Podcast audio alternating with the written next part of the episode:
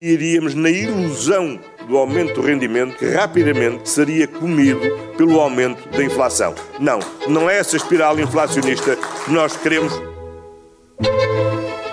Viva! Está com o Expresso da Manhã. Eu sou o Paulo Baldaia.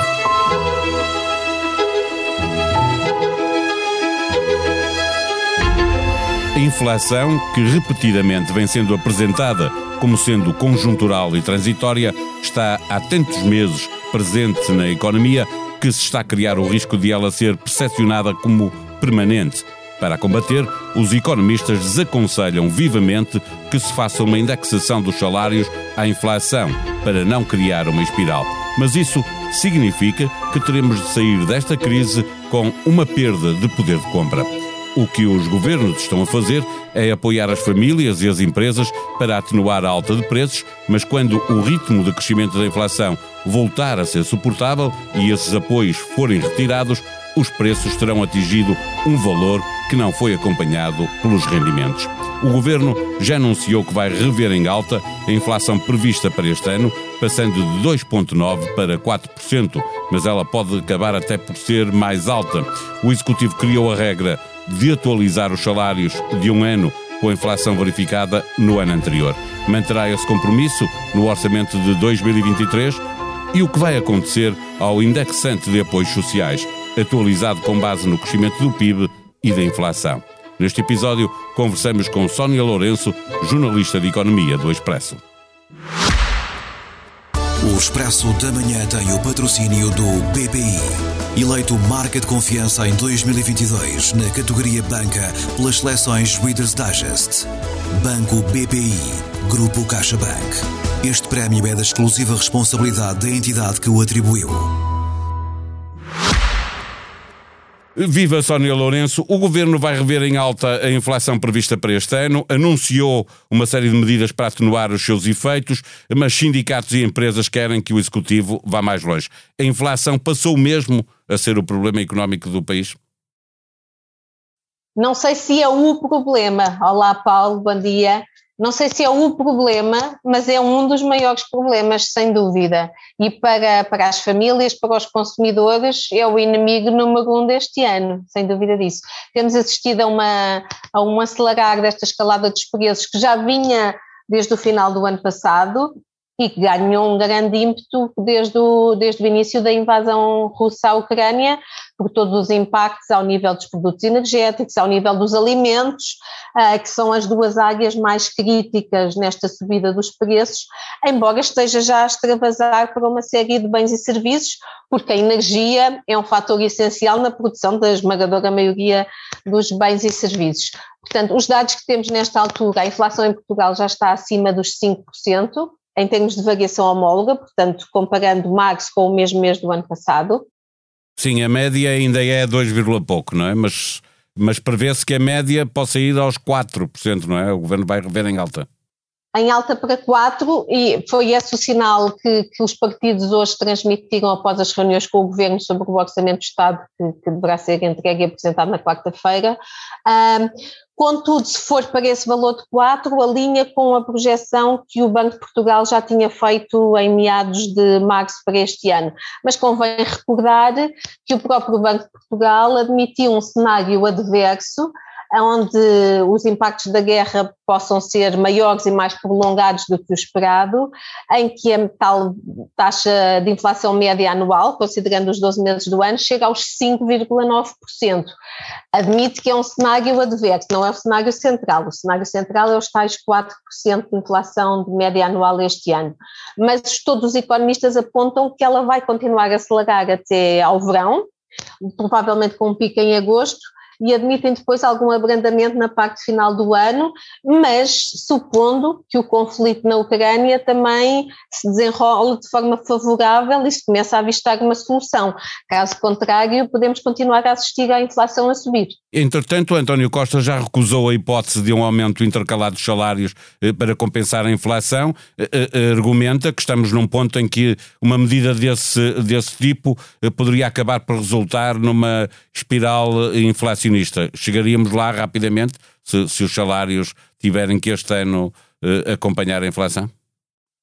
Esse é um dos grandes receios do, dos economistas, com quem, e os economistas com quem tenho falado na, nas últimas semanas sobre este tema, todos o que apontam é que para já, pelo menos na Europa e em Portugal também, e ao contrário dos Estados Unidos, não se assiste o que eles chamam os efeitos de segunda ordem, ou seja, os preços estão a subir por, por motivos ligados à, à, produção, à tal questão da subida dos preços da energia, dos preços das matérias-primas, dos preços dos produtos uh, alimentares, mas ainda não se assiste a uma vaga de aumentos salariais acompanhando a inflação. Isso para já ainda não acontece, pelo menos de forma sistemática, pode haver pontualmente em algumas empresas, em alguns setores, mas não se assiste de forma transversal. E o receio é que se isso começa a acontecer, uh, então as expectativas de inflação para o futuro também sobem e pode-se gerar aqui uma espiral em que uma coisa vai alimentando a outra e da qual é muito difícil sair. Uh, como disse, os economistas apontam que para já isso ainda não se assiste em Portugal e na Europa, mas é um dos receios e é precisamente esse o argumento invocado pelo governo, como referias, com António Costa, e esta, esta, esta segunda-feira, na reunião com os, com os parceiros sociais, o Ministro das Finanças também apontou essa questão, que não se previam aumentos interescalares para os salários o, o, governo tem a regra, eh, a questão não se aplica tanto este ano, porventura, porque o governo tem a regra de indexar a atualização salarial na função pública de um ano à inflação verificada eh, no ano anterior. Eh, com a inflação média de 2022, como já estivemos aqui a conversar, a fixar-se nos 4% ou nos 5%, o Executivo vai poder manter esta regra no, no orçamento para 2023? Olha, esse vai ser um dos grandes problemas com que Fernando Medina se vai confrontar. Ah, como referiste, ah, não é uma regra estabelecida na lei, mas é a regra que foi definida ah, pelo governo e apresentada aos sindicatos durante a anterior legislatura. Ou seja, durante muito tempo os, os, trabalhadores da função pública não tiveram qualquer atualização seus, da sua tabela remuneratória, portanto do, dos seus salários, um, a última tinha sido o famoso aumento uh, com ainda no governo de José Sócrates, desde aí não tinha havido mais, mais nenhum. Uh, depois, uh, a partir do momento em que voltou a haver em 2020, ano da pandemia, mas teve precisamente por referência a inflação de 2019. E foi essa a regra que ficou, que ficou definida. O que acontece é que essa regra tem sido vantajosa para o governo porque a inflação tem estado muito, muito baixa. Tem significado aumentos, uma fatura com aumentos na função pública bastante reduzida. Ora, supondo uma inflação de média anual dos tais 4%, e nada garante que ela não fique ainda assim. É, é que o governo, uh, uh, desculpa interromper que é, é, que o governo já uma vez falhou uma promessa de aumentar em cima de, de da, inflação de aumentar um ponto percentual, não é? Eh, eh, eh, tinha essa promessa com os sindicatos e acabou por não cumprir porque não tinha capacidade financeira para o fazer. O que acontece é, e, nos preços já fizemos essa conta, é que assumindo uma taxa de inflação média anual este ano de 4%, seria a referência então para a atualização salarial em 2023, significa um impacto na, na, despesa pública de perto de mil milhões de euros. Basta, por comparação, ver que o aumento de 0,9%, que foi o deste ano para 2022, foram 225 milhões. Portanto, é quatro vezes, vezes mais. mais. É muito difícil de encaixar, embora é claro que isto é um impacto bruto, depois uma parte reverte, o impacto líquido em termos de contas públicas é menor, porque é, uma porque parte. Paga-se impostos sobre, sobre isso, não é? Precisamente, não é? Seja IRS, seja contribuições para a segurança social, uma parte reverte para, para o Estado. Mas é um impacto muito, muito significativo e, portanto, uma das grandes curiosidades para a proposta do orçamento do Estado para este ano que vai ser apresentada é precisamente ver se há alguma referência ao governo manter esta regra para 2023. E eu recordo que o Ministro das Finanças, Fernando Medina, no seu último comentário no espaço habitual televisivo onde fazia comentários, e já como já sendo publicamente anunciado como Ministro das Finanças, ele não se comprometeu com a aplicação dessa regra. Ele disse que tinha sido, foi questionado pelo jornalista, e ele referiu que era, tinha sido a regra aplicada pelo governo anterior, e não se comprometeu a que, que seja aplicada durante esta legislatura. Portanto, é uma grande interrogação. É claro, é que ainda por cima a isso junta-se o indexante dos apoios sociais, essencial para determinar muitos dos apoios eh, do Estado e as pensões, e que é atualizado por lei, tendo em conta o crescimento do PIB e a inflação. E, portanto, 2022, este ano onde estamos, terá crescimento económico alto e inflação alta, vem aí um problema para as contas públicas no orçamento de 2023. Sem dúvida, vem aí um problema para as contas públicas no orçamento de 2023. Contas muito difíceis pegam Fernando Medina para o orçamento de 2023, isso não restam dúvidas. Como referias, o indexante de apoios sociais, que serve de referência para o cálculo de uma série de prestações sociais, como, como subsídios de desemprego ou rendimento social de inserção, tem por, tem por eh, regra, por definido por lei, que a sua atualização é feita com base em dois indicadores, o crescimento da economia e a inflação, e ambos vão registrar valores elevados, o que significa um crescimento, um crescimento expressivo, uh, e há aqui um, uma, uma questão muito importante, que é a atualização das pensões de reforma.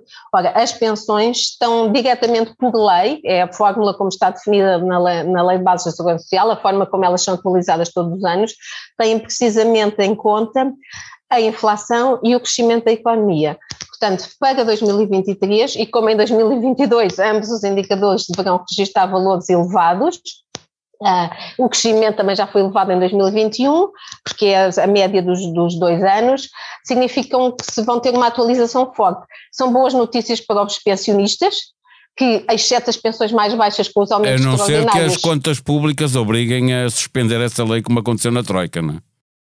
Exato, isso é sempre uma possibilidade em cima da mesa. Durante a Troika, a, a, a lei de atualização das pensões foi suspensa e ponto, foi suspensa pela dificuldade das finanças públicas que passavam. Agora, eu recordo que era um período com características muito certo, especiais. Tínhamos chamado, estava sob estava... resgate internacional, Exato. Portanto, estávamos sobre o consulado da Troika e, portanto, parece-me politicamente e socialmente muito complexo se um governo estável com maioria absoluta e que diz que o caminho está no bom, que o país está no bom caminho, que, que suspenda essa regra para o próximo ano.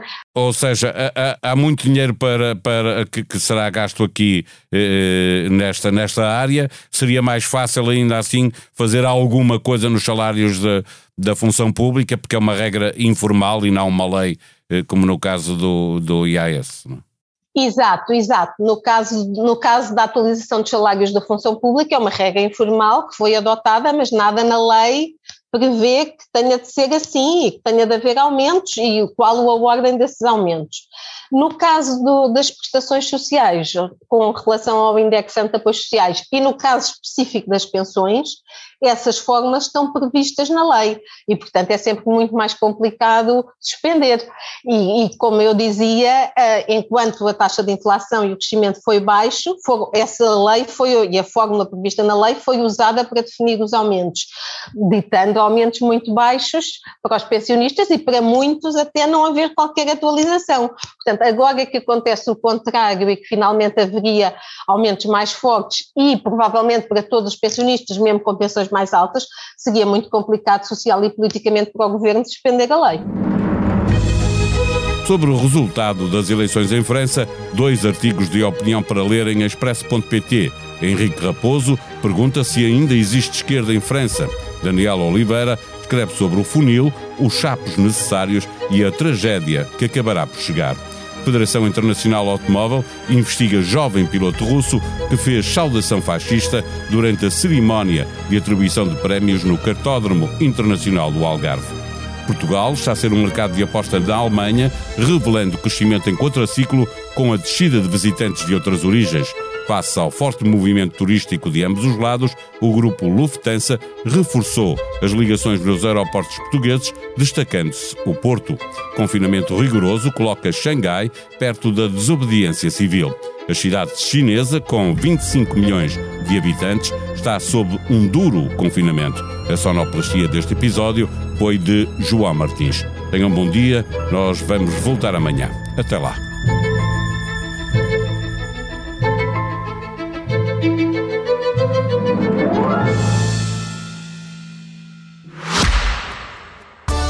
Expresso da Manhã tem o patrocínio do BPI. Eleito Marca de Confiança em 2022 na categoria Banca pelas seleções Reader's Digest. Banco BPI. Grupo CaixaBank. Este prémio é da exclusiva responsabilidade da entidade que o atribuiu.